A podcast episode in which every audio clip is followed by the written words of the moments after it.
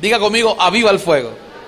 Y, eso nace, eh, precisamente, aviva el fuego, nace como respuesta a una iglesia que necesita estar avivada. Pero este tema de avivamiento a veces lo hemos malinterpretado. Este tema de avivamiento muchas veces no lo hemos entendido y nos han enviado mensajes que no son los claros. Lo primero que quiero que entiendan esta hora y lo que voy a enseñarles hoy a través de la Biblia es sobre qué es un verdadero avivamiento. Pero otra cosa que quiero que aprenda es que el propósito de Dios para la iglesia y para cada creyente es que debemos estar avivados. ¿Cuántos dicen amén a eso? Diga conmigo, Dios quiere verme avivado. Alguien diga amén a eso. Pero yo llevo 42 años de cristiano y, he escuchado de avivamientos, por ejemplo, en Europa, en Gales, hubo un avivamiento impresionante, eh, en Estados Unidos, en la calle Azusa, en Springfield, Estados Unidos, hubo avivamientos de las multitudes, llenaban las calles, habían milagros, se levantaban muertos, pero lo más curioso de esos avivamientos es que así como llegaron, se fueron. Y entonces uno dice, pero ¿por qué un avivamiento pasa de repente? ¿Por qué no podemos mantener un avivamiento? Y entonces quiero enseñarle lo que no es un avivamiento. Escúcheme esto. Avivamiento no son multitudes. Alguien podría decir, wow, una iglesia que tiene multitudes es una iglesia que avivada, pero no son multitudes. Lo que quiero decir es que pueden llegar multitudes, pero el fundamento de un avivamiento no son multitudes. Alguien dígame a eso. Avivamiento no son manifestaciones de dones de sanidad, de milagros, que ocurrieron cosas sobrenaturales y la gente es, wow, se exagera y, y. Escúcheme, eso es bonito, pero el avivamiento no tiene como fundamento simplemente la manifestación de dones espirituales. Lo tercero que puedo decir es que avivamiento no son gritos y emociones. Aunque no está mal aplaudir, aunque no está mal gritar y poner banderas y, hacer sonar chofá y gritar, eso hace parte, pero no es avivamiento. ¿Alguien me está siguiendo? ¿Alguien me está entendiendo? Escúcheme esto, avivamiento no comienza en lo plural, no comienza en el grupo de personas en cantidad. Avivamiento comienza en lo singular, comienza en lo individual. Alguien diga amén a eso. Porque de nada sirve que tú estés en un avivamiento o en unos días que vamos a tener aviva al fuego y esto va a estar lleno. Y con Oasis ministre aquí ministrando de una manera impresionante porque la gloria de Dios va a caer el sábado, el domingo, el lunes, el martes y el miércoles. Serán cinco días de avivamiento en este lugar. Alguien diga amén. Pero de nada servirá que tú salgas avivado de una reunión y salgas a pecar.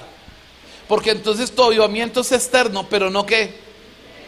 Y déjeme decirle esto, los avivamientos reales, lo que sí es un avivamiento, tiene que ver con transformación. Tú no me puedes decir que tienes un avivamiento externo, pero por dentro eres un sepulcro blanqueado. Tú no me puedes decir que hablas evangélicamente y que amas a Dios, pero no amas la iglesia, no amas el venir, no amas a Dios, porque a Dios se le ama con todo. No de a pedacitos, no de, tú no puedes amar a Dios los domingos y de lunes a sábado, no Dios, de lunes a sábado no. Tú no puedes decir que el domingo cantas aquí, vengo a adorarte. Y, el, y, el, y entre semanas Daddy Yankee. No, no, no. Tú amas a Dios con qué? Con todo. Alguien diga amén. Entonces, la persona que adultera, la persona que fornica, la persona que peca, es alguien que tiene una brecha muy, muy fuerte dentro de su interior que tiene que arreglar. No te estoy juzgando ni te estoy señalando porque no soy, no sirvo para eso. Es más, lo que te estoy diciendo es que Jesús tiene el poder de sanarte, de liberarte y perdonar cualquier pecado que tengas. Alguien diga amén a eso. Entonces, los verdaderos avivamientos tienen que ver con transformación. Lo segundo que encuentro es que un verdadero avivamiento tiene que ver con alguien que persevera hasta el fin. ¿Sabe? Mírame, ser cristiano es fácil. Lo difícil será siempre mantenerse. Porque yo no sé cuántos aquí algún día se han sentido desanimados. Levanta la mano que se han sentido desanimados.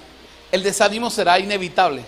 Por más que ore, lea la Biblia y venga a la iglesia, ¿usted puede tener desánimo? Claro que sí.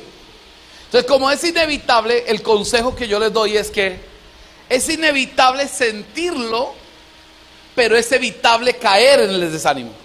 Usted le pueden volar los pájaros sobre la cabeza, pero que le hagan nido es otro cuento. Entonces, no, algún día nos vamos a sentir desanimados de venir a la iglesia. ¿Cuántos han sentido eso? Algún día. Yo un día me sentí desanimado de venir a la iglesia. Y dije, no, no quiero ir hoy. Y mi esposa me dijo, ¿y quién predica? Y, ¿Verdad que soy el pastor? Pero somos de carne y hueso. Digan amén los de carne y hueso. Y nos desanimamos. ¿Y por qué nos desanimamos? Son varios factores. Primero, el primordial, el factor espiritual. Las no disciplinas espirituales traen pereza espiritual y un enfriamiento espiritual, como el ayuno, como la lectura de la Biblia. ¿Cuántos aquí se han arrodillado a orar y no sienten nada? ¿Cuántos se han puesto a orar y terminan pensando en Superman y la Mujer Maravilla que tienen un cuento ahí? ¿Y, por qué? Porque la oración es, es un arma tan fuerte que el diablo no quiere creyentes que oren. Quiere creyentes emocionales que chillen en un culto y salgan a pecar y, le gusta que tú vivas así, pero un creyente que ora es un creyente avivado. Alguien diga amén. Entonces las disciplinas espirituales son vitales para mantenernos animados, porque no dependo de un culto, ni dependo de la visita de un pastor, ni que me den profecía, ni que, ni que yo sienta eh, experiencias sensoriales extraterrestres, ¿no? Sino que yo pueda ser genuino en mi relación con el que todo lo puede y todo lo hace. Diga conmigo la oración. La otra disciplina espiritual es la lectura de la Biblia. ¿A cuánto les gusta leer la Biblia? Bueno, para los que no les gusta, yo les pongo una tarea. Lean la Biblia con imaginación. ¿Por qué yo predico de la manera que yo predico? Porque yo leo la Biblia imaginándome todo. En estos días yo subí una foto como si Jesús estuviera tomando una selfie con los discípulos en mi estado. Y yo me imagino Jesús que tuviera Facebook, que hubiera sido en esos tiempos que hubiera venido. Jesús tuviera el Facebook totalmente lleno. Porque Jesús era un influencer. Y Jesús era chévere. Jesús se sentaba con los publicanos, con las prostitutas del momento. Es más, a una prostituta la ayudó y se volvió su compañera de camino. Era una discípula. Es más, yo creo que si Jesús estuviera en los tiempos de hoy, muchos de nosotros lo criticaríamos. ¿Qué tal tomando una foto con, con Petro y luego con Uribe? Ay, ay. Entonces, un consejo para los que les da aburrición, dijo niño. Un consejo para los que no entienden la Biblia, léala con imaginación. Es una berraquera cuando usted está leyendo algo y lo está imaginando. Ayuno. ¿A cuánto le gusta ayunar? No aguant, no, escuche, no es aguantar hambre, no es doblarle el brazo a Dios, Señor, si no me das este hombre, yo sigo en ayuno. No, no, no, no, no.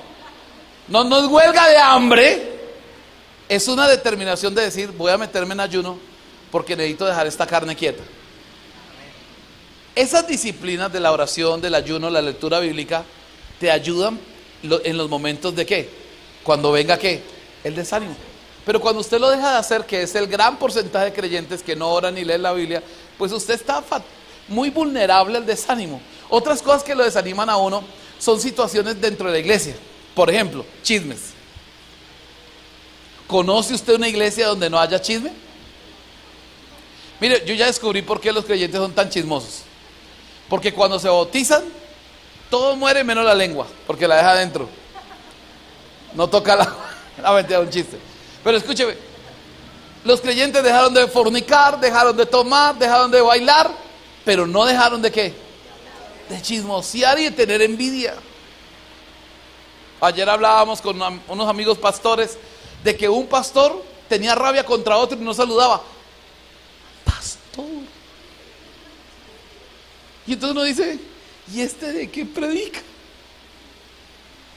¿Alguien me está entendiendo? Entonces cuando levantan un chisme contra usted o de repente, como ahorita que viene a al fuego y todos estamos tensos y usted se sentó donde no tenía que sentarse, llegó un ojier, le cogió la maleta, la tiró ahí no es su silla. Eso lo puede que desanimar. O que usted esperaba que el pastor lo visitara y nunca llegó. Mire, yo recuerdo una vez que estaba eh, eh, viajando, estaba en Estados Unidos y se murió el papá, o lo mataron, el papá de un muchacho de la iglesia que era súper juicioso, estaba en la alabanza. Y yo mandé tres pastores y yo lo llamé, le dije, hijo, no alcanzo a llegar, no estoy. Pues el muchacho le dolió tanto que el pastor que él amaba no pudiera estar que se fue de la iglesia. Y se desanimó. Entonces las situaciones de la iglesia también nos pueden que desanimar, un mal testimonio, un líder que cae, una situación que me entero, esas cosas también nos pueden que desanimar. Pero hay otra cosa que nos puede desanimar, por ejemplo, la economía.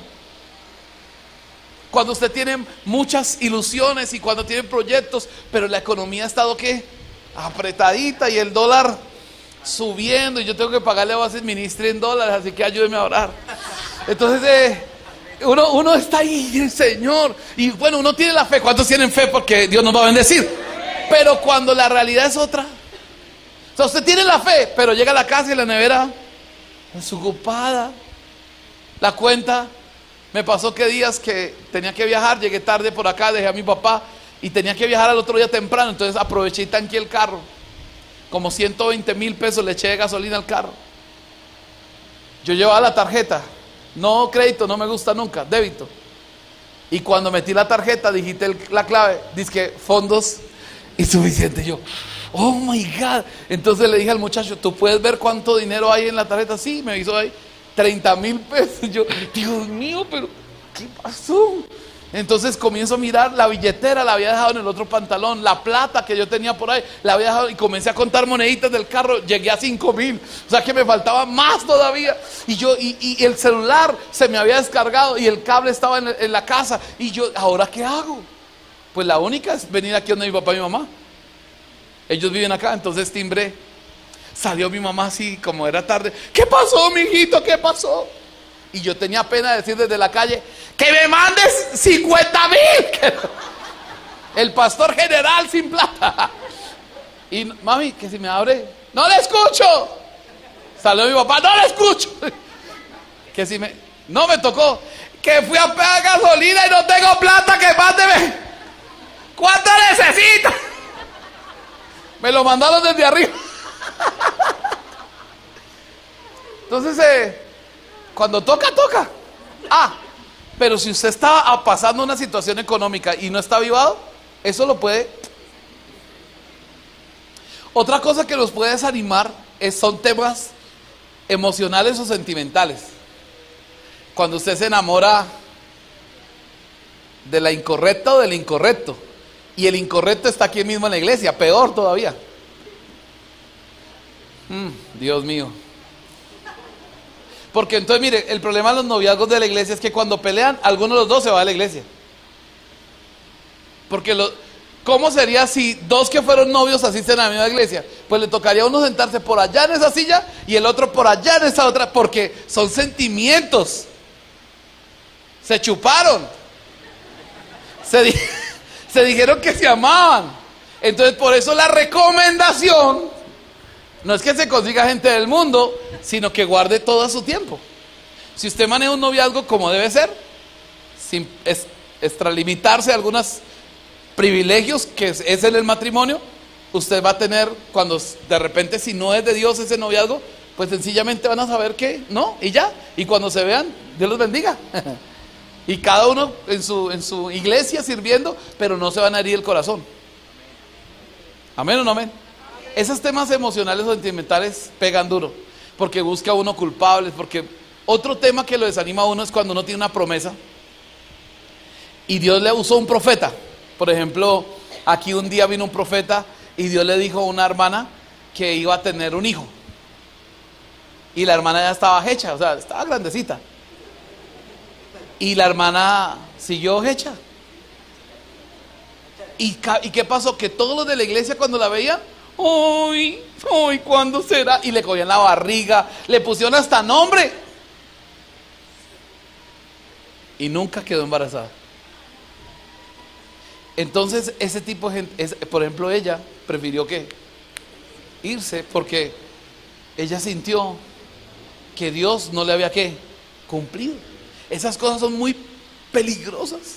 Yo recuerdo hace unos años, yo estaba cantando en la iglesia, mucho más joven, y había un evangelista así, Dios usaba, lo usaba mucho, alargaba piernas, nunca voy a olvidar eso. Y había una señora que caminaba cojita, sube y baja, Y la llamó al púlpito, venga que hoy Dios la va. Y ella le decía que no. Y la sentó en una silla y le decía que no. Espíritu de temor, te vas. Y empezó a jalarle la pierna. Ahora. Y ella, no, no, ah, no dude, hermana, que Dios la va a sanar. Y yo estoy cantando, nada es difícil, pa. Y el hombre comienza a jalarle la pierna cuando, pum, quedó con la pierna en la mano. Todos los de la iglesia sabíamos que ella tenía prótesis desde acá. La hermana le decía que no, porque ella sabía que lo que estaba jalando era la prótesis.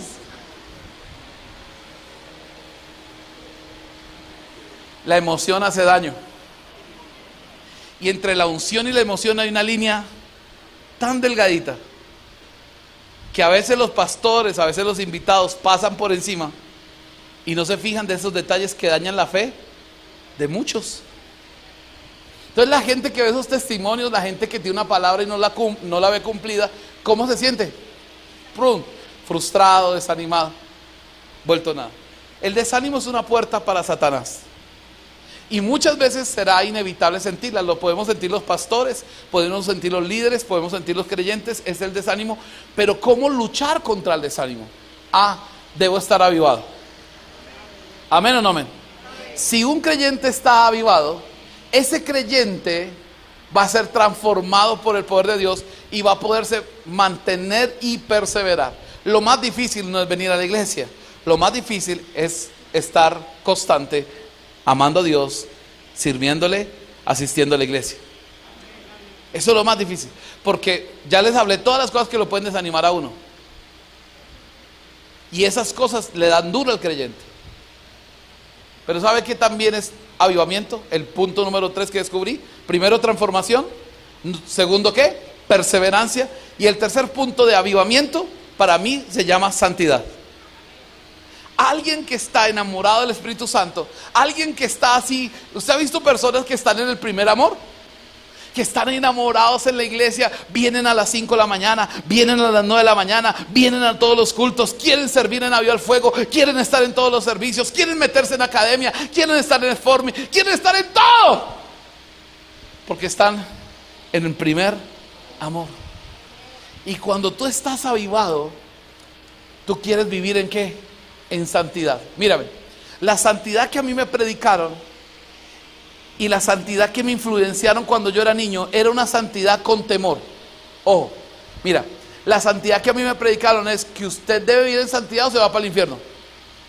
Entonces uno le tenía miedo a pecar, no por el hecho de que el pecado fuera malo, sino por el hecho de que me conectaba con quién, con el cachudo. Entonces uno no quería irse para el infierno, entonces uno andaba como, no, yo y veía una cosa ahí, sangre de Cristo, y porque uno estaba con miedo a irse a dónde, al infierno. Escúcheme, yo no les voy a predicar del infierno porque ese no es su destino. Dígale a que te ha lado, el infierno no es su destino. ¿Para qué quieres saber del infierno, pastor? La parte baja del infierno es bonita. No, yo no sé. por ahí escuché que una vieja dijo que venía de los sótanos del infierno. Y dije, yo no sé si tiene sótanos. pero escúcheme, ¿Para qué quiere saber del infierno si usted no va para allá? Yo le voy a predicar del cielo, yo le voy a predicar de al lado de Jesús, yo le voy a predicar de calles de oro, de mar de cristal, porque somos diseñados para vivir con Jesús. Alguien déle un aplauso fuerte al Señor. Vamos, vamos, adórale.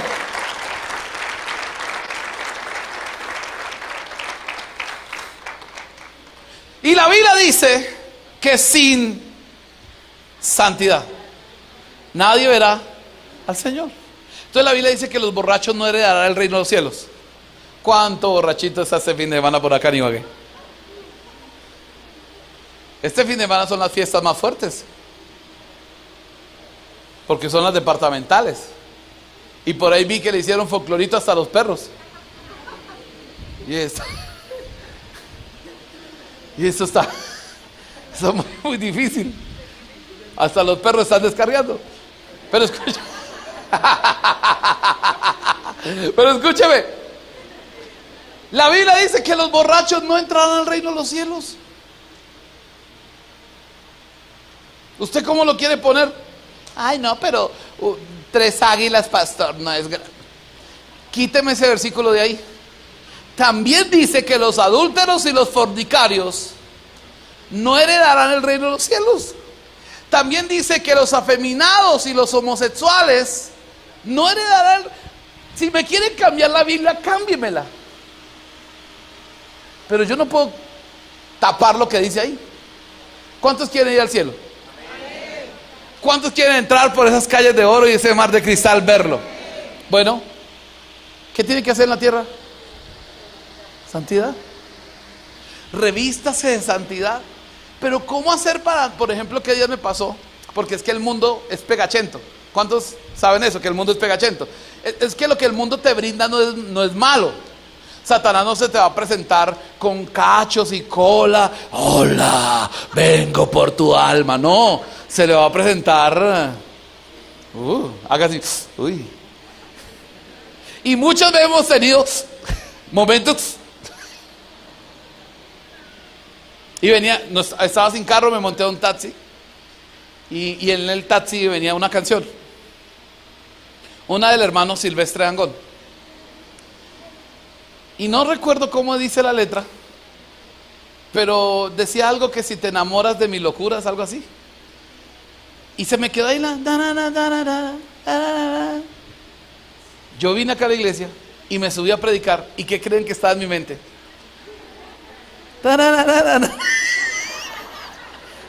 Yo, diablo, mentiroso. Porque el mundo, ya, sáquenla a la cabeza, a ver, sáquenla, sáquenla, sáquenla. Porque el mundo, no vale que ya, yo me la sé toda, pastora. Porque el mundo es pegachento. No se te presenta el mundo feo, se te presenta el mundo agradable. ¿Y cómo es su carne? A ver, ¿cómo es su carne? Débil pero no podemos justificarlo. No, Señor, tú sabes que mi, ¿para qué me la puso? No, no, no, no, no podemos justificar nuestra falta, no podemos justificar nuestro pecado diciendo, es que soy débil. Sí, soy débil, pero si estoy avivado, soy fuerte. El problema radica es en el avivamiento. Si estoy avivado, puedo pasar por el valle de la sombra de la muerte y no temeré. Si estoy avivado, puedo pasar por el medio de una muchacha, 90, se sienta, revienta, y que, que los hombres que tenemos problemas con los ojos, pero si estoy avivado, soy fuerte. Si no estoy avivado, y ahí, cae por lo que piensa, por lo que mira, por lo que deseo. Alguien diga amén. Así que lo que necesitamos para mantenernos en santidad es que avivamiento. La santidad no es temor a ir al infierno, la santidad es la manifestación del amor supremo hacia Dios. Como yo lo amo, yo quiero ir para Él. ¿Cuántos de enamorados dijimos esas palabras? Como yo te amo, quiero agradarte solo a ti. ¿No, ¿Recuerda cuando nos aplicábamos un perfume? Y nuestro enamorado, nuestra enamorada decía, mmm, huele rico. ¿Qué hacíamos a la siguiente cita? Nunca nos dijo, aplíquese más ese perfume, nunca nos lo dijo. Pero saber que yo agradaba a esa persona, entonces quería yo hacerlo. ¿Sí o no? Mira, cuando las personas están enamoradas, no se dan cuenta que su enamorado es tóxico. ¿Usted con quién estaba? ¿Por qué llegó tan tarde? Y, y lo más tremendo es que las chinas dicen, ay, me gusta que me cele. Me gusta. El, problema es cuando ya no está tan enamorado. Dice, uy, usted es el mismo diablo. Era el mismo. Del noviazgo. Lo que pasa es que usted nunca le dijo nada, nunca le puso límites.